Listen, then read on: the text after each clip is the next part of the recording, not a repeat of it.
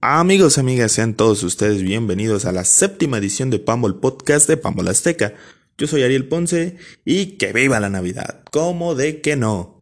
Estamos tristemente en la última edición de Viernes de Podcast y por ende hay que lucirnos, hay que sacar lo mejor de nosotros, hay que poner en evidencia nuestros grandes conocimientos y demostrar que tenemos una gran capacidad de síntesis y de léxico.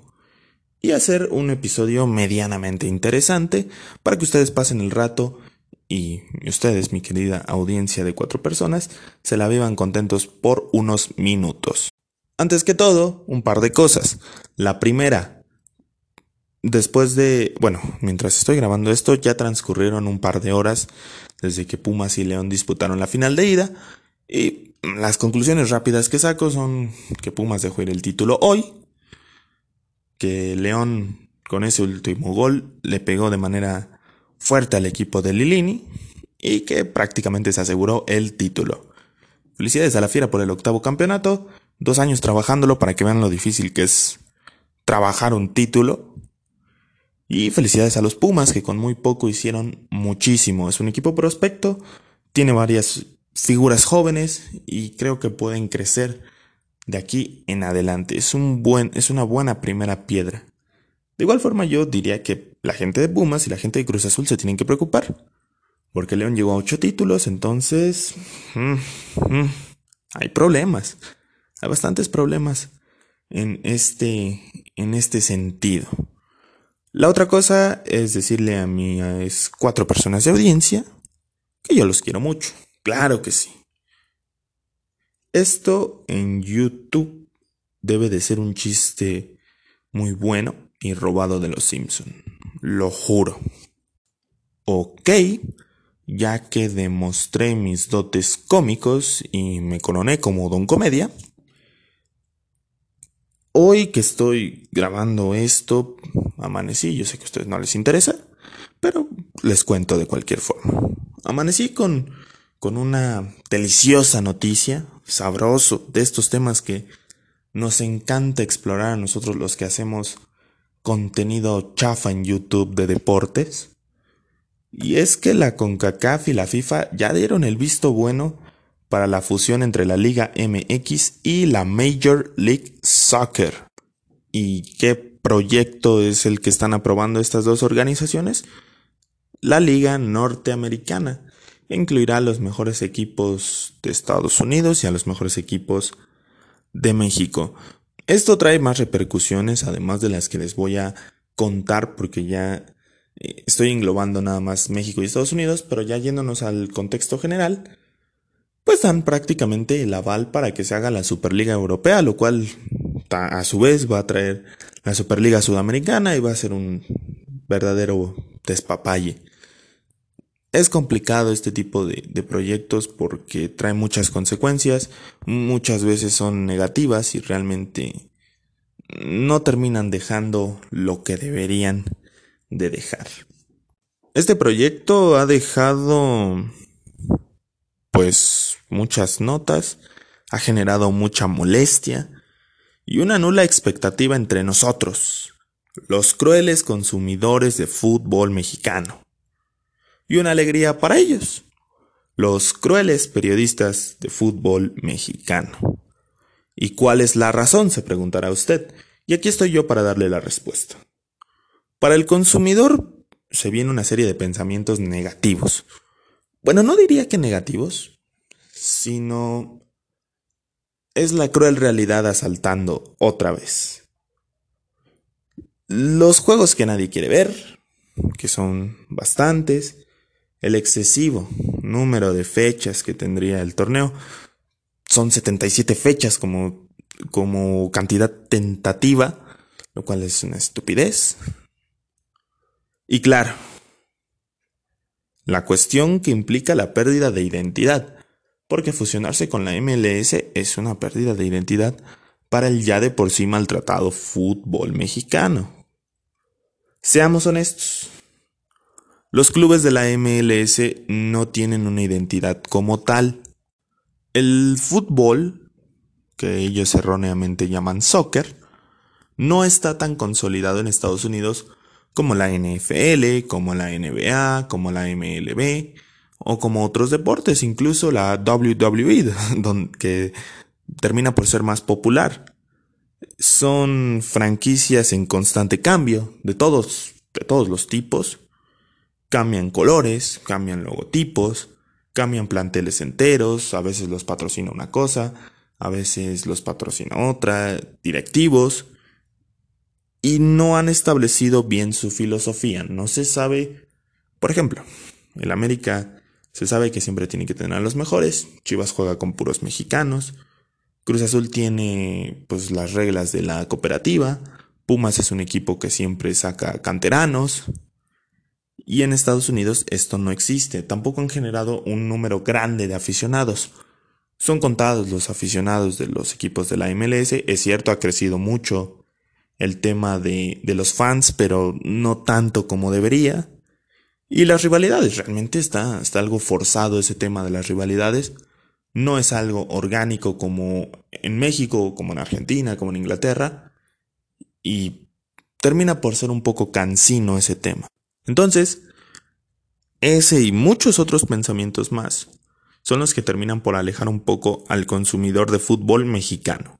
Ojo, no hablo del consumidor estadounidense, que por lo general pues consume todo tipo de espectáculos y deportes. Para el periodista de, de fútbol mexicano, del otro lado, es una alegría tremenda el poder hablar de esto cada semana con horas y horas y horas y horas de análisis sin mayor sustancia, en donde pasan de especialistas de fútbol, especialistas muy entre comillas, a economistas, a creativos y productores de televisión, a tipos encargados de turismo, y en cuestión de minutos se desvirtúa lo que son, se elimina casi por completo el análisis de lo que ocurre en el campo, que es realmente lo importante. El análisis deportivo en este espacio de tiempo queda de lado, queda prácticamente olvidado, porque a estos tipos pues les importan otros aspectos que al final al espectador común no le interesa. Le da igual cuánto gana un equipo. Él quiere que su jugador favorito anote gol y poco más. Ni siquiera un tema cancha, eso, y eso es muy natural. Son, son contados los aficionados que realmente quieren conocer cómo funciona el juego y el resto lo ven como lo que es. Una sana diversión, un momento para gritar, para emocionarse, para tomarse una cerveza y poco más. Así que, como verán, pues ambos lados son opuestos en filosofía, porque uno analiza las cosas como quiere, el otro también, uno dice esto, uno dice el otro, uno piensa que lo que dice es lo correcto y el otro también. Y al final son complementarios y similares en el accionar, porque atacan de las mismas maneras, pero con diferentes puntos. Esto es algo interesante de analizar y creo que se deberá hacer más pronto que tarde. Va a ser tarde, si les soy honestos. Y esta supuesta fusión pues ayuda a exhibir fortalezas y debilidades de ambos lados. Fortaleza de la afición mexicana porque se aferra a lo suyo, defiende sus raíces y no pretende perder la costumbre y algo que se ha forjado en base a su dinero, a su sangre, a su sudor, a sus lágrimas, porque también el aficionado pone mucho de eso. Y sus debilidades, muchas debilidades, pero es algo que realmente no, no quisiera yo tocar por el momento. La idea de la fusión es tener en primera instancia algunos equipos de la Liga Mexicana y algunos de la MLS, por ejemplo el top 12 de las conferencias y el top 12 de la Liga Mexicana. Y así, poquito a poquito irlos incorporando a todos y tenerlos eh, formados, tenerlos calendarizados, por así decirlo, y poder formar una liga importante e imponente. La partida de Bonilla se da con la motivación de darle rapidez y echar a andar el proyecto en la campaña 2020-2022. Un poco complicado, me parece. Yo creo que va a estar para la 2022-2023. Y nada más. O sea, realmente eso es lo único que motiva a Bonilla para dejar la presidencia de la Liga MX. Y bueno, ¿cuál es el atractivo? Los derechos televisivos. Como ya sabrán, aquí en, en México se negocia por equipo. O sea, si, poniendo un ejemplo, si a Pumas le llega a Televisa y le dice te ofrezco 3 pesos, y Canal 22 le dice te ofrezco 2, y Fox Sports le ofrece 10, eso es. O sea, Pumas puede elegir la opción que quiera y que sus juegos se transmitan en donde sea, a la hora que sea. En este caso, lo que se busca con, este proyecto es que la liga pueda negociar con quien se le antoje. Que la liga gane el dinero y reparta en partes iguales a los equipos. Eso es, ese es el gran meollo del asunto, no les importa nada más y es comprensible en un nivel eh, económico y corporativo. Em, el nivel deportivo de la MLS, que realmente es muy mala en un nivel técnico. A nivel espectáculo es entretenida porque hay muchos goles, pero a nivel técnico, a nivel táctico, pues es horrible. Es una muy mala liga. Busca mejorar en este aspecto. Luego de que esta estrategia de fichar a los grandes millonarios de las ligas europeas, pues no, no le diera ningún resultado. Gerard, Beckham, Slatan no generaron el impacto deportivo que ellos, que ellos pensaron que podía tener. Falló en esa parte la estrategia. Y por supuesto, la difusión de la Liga MX al mundo. Es bastante triste que nadie conozca la Liga MX fuera de, de Mexiquito y de Estados Unidos. Y creo que eso también le importa a nuestros directivos, que se difunda el producto. Otra cosa, nada más. No hay mucho que les interese fuera del tema televisivo, económico, la mejora de la MLS y la difusión del producto. Nada más. No hay otra cosa que les dé eh, la inspiración para querer formalizar este proyecto. ¿Y con qué nos doraron la píldora otra vez. Bueno, la forma más inteligente para vender este proyecto es la promesa de negociar con Conmebol el regreso de los equipos mexicanos a la Copa Libertadores y el debut de los clubes estadounidenses en la misma. No le interesa tanto a, a la MLS o a la Liga Mexicana porque ellos se creen autosuficientes. O sea, les da exactamente igual. Una disculpa por los ruidos de fondo. Entonces, en el tema no es tan difícil con Alejandro Domínguez, presidente de la Conmebol, quien siempre ha dicho que está dispuesto a negociar el ansiado regreso, sino que el tema es más con las grandes confederaciones perdón, las grandes federaciones y con los grandes equipos de Argentina y de Brasil, que son los que puntualmente dicen no, no podemos permitir ese regreso. Miran con desdén a México y Estados Unidos cuando se trata de estos torneos y realmente no los puedo culpar, no los culpo. ¿Cuánto puede sacar Boca o River de un viaje a Toronto? Fuera de lo turístico, ¿eh? ¿Cuánto puede sacar Boca o River yendo a estos lugares? ¿Cuánto puede tomar como aprendizaje Palmeiras de jugar en Jalisco o en la Ciudad de México? Estos equipos ya pasaron por este desgaste y varios de ellos no, no quieren que, que vuelvan a pasar los accidentes que les ocurrieron. Muchos clubes de México los pusieron contra la pared, exhibieron las debilidades del fútbol sudamericano en más de una ocasión, y dudo que vayan a conceder ante esto. Es más una venta de humo y un constante estar provocando a, a la gente, pateando el avispero sin necesidad de hacerlo, porque podrían aclarar desde el principio cuál es el problema.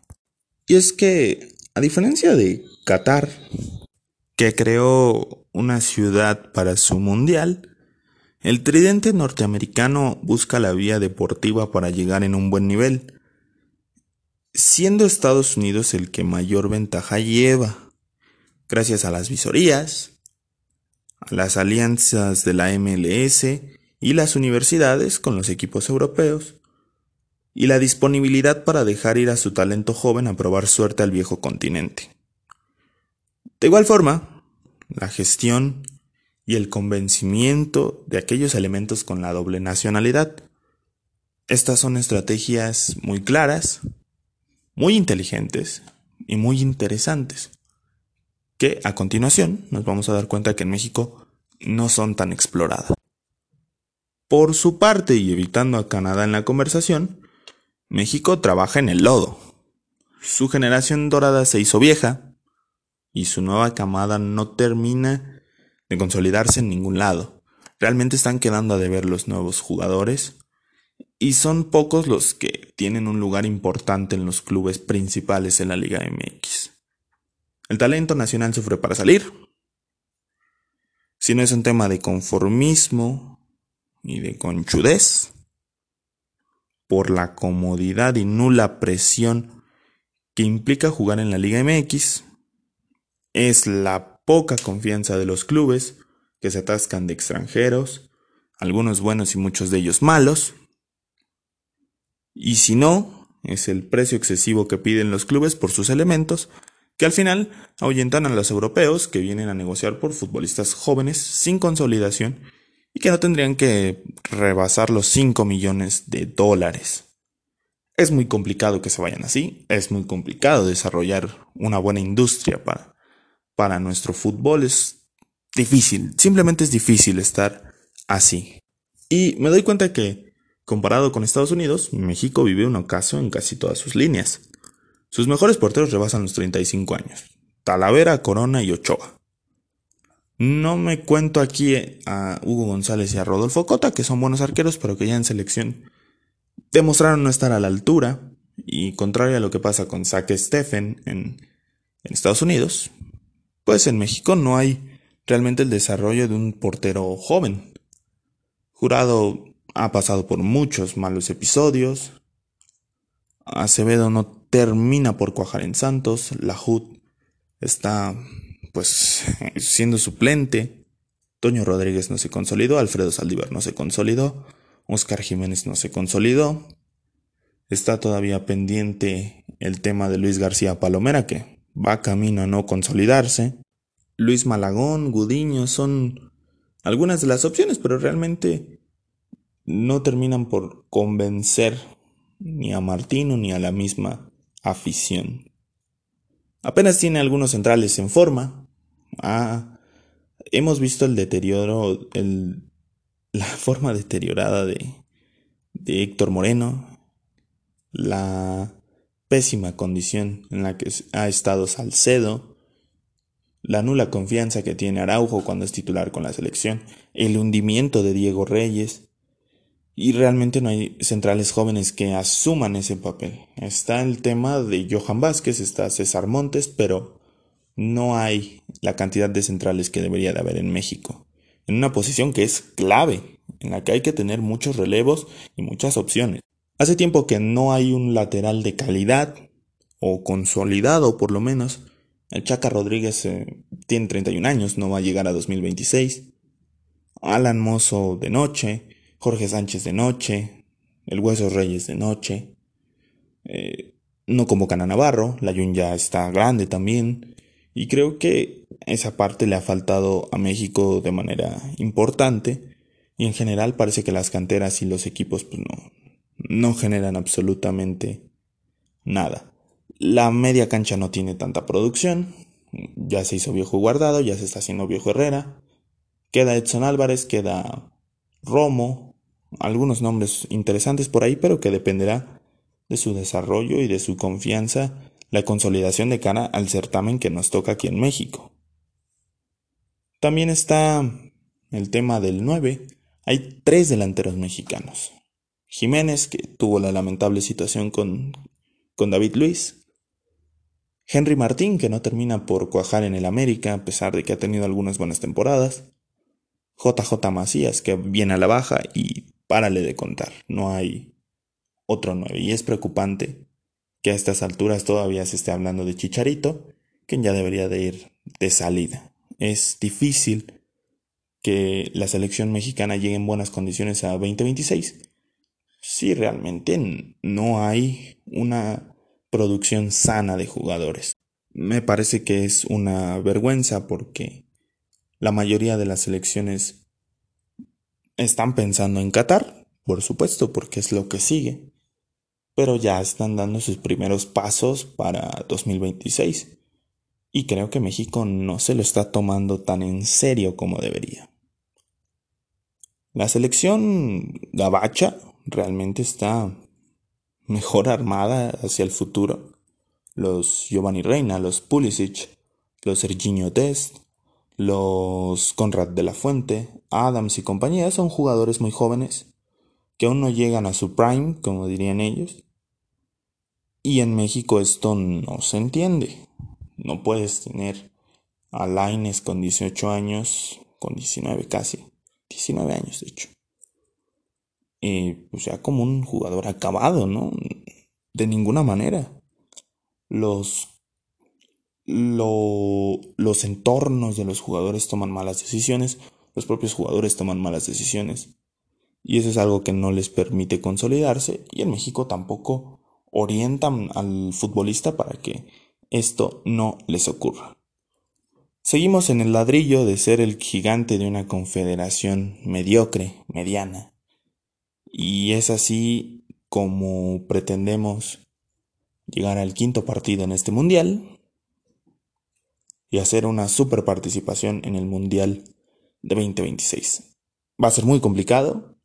Ojalá las cosas vayan cambiando y que esta fusión de ligas, de ideales, de, de muchas cuestiones futbolísticas y económicas y culturales ayude a que el fútbol mexicano tenga fortaleza y evolución, que es lo más importante en, este mundo, que permanece en constantes cambios, en constante marcha. Bien, hoy el mundo estuvo en mi contra, hay muchos ruidos y realmente me siento algo cansado, entonces pues hay que, hay que darle con, con todo a, a este bendito podcast. Ya es el último de viernes, como les había comentado.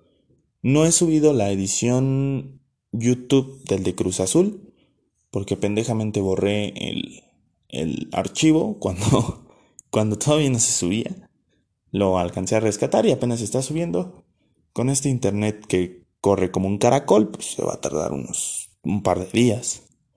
Entonces, este, este podcast en su versión YouTube se subirá el lunes o martes. Y ya, eh, el martes pues es el día de podcast y el viernes es día de video. Así que esténse pendientes. Les agradezco a las cuatro personas que me escuchan. Repito lo que he venido diciendo durante los últimos números. Me estoy divirtiendo como enano, es algo que me encanta hacer. Y que en, esta pandemia pues hay mucho tiempo para desarrollarlo de mejor forma. Muchas gracias, continúen compartiendo, continúen eh, siguiendo las cuentas y apoyando este contenido que yo hago con mucho cariño para todos ustedes. Felices fiestas, nos escuchamos en la próxima.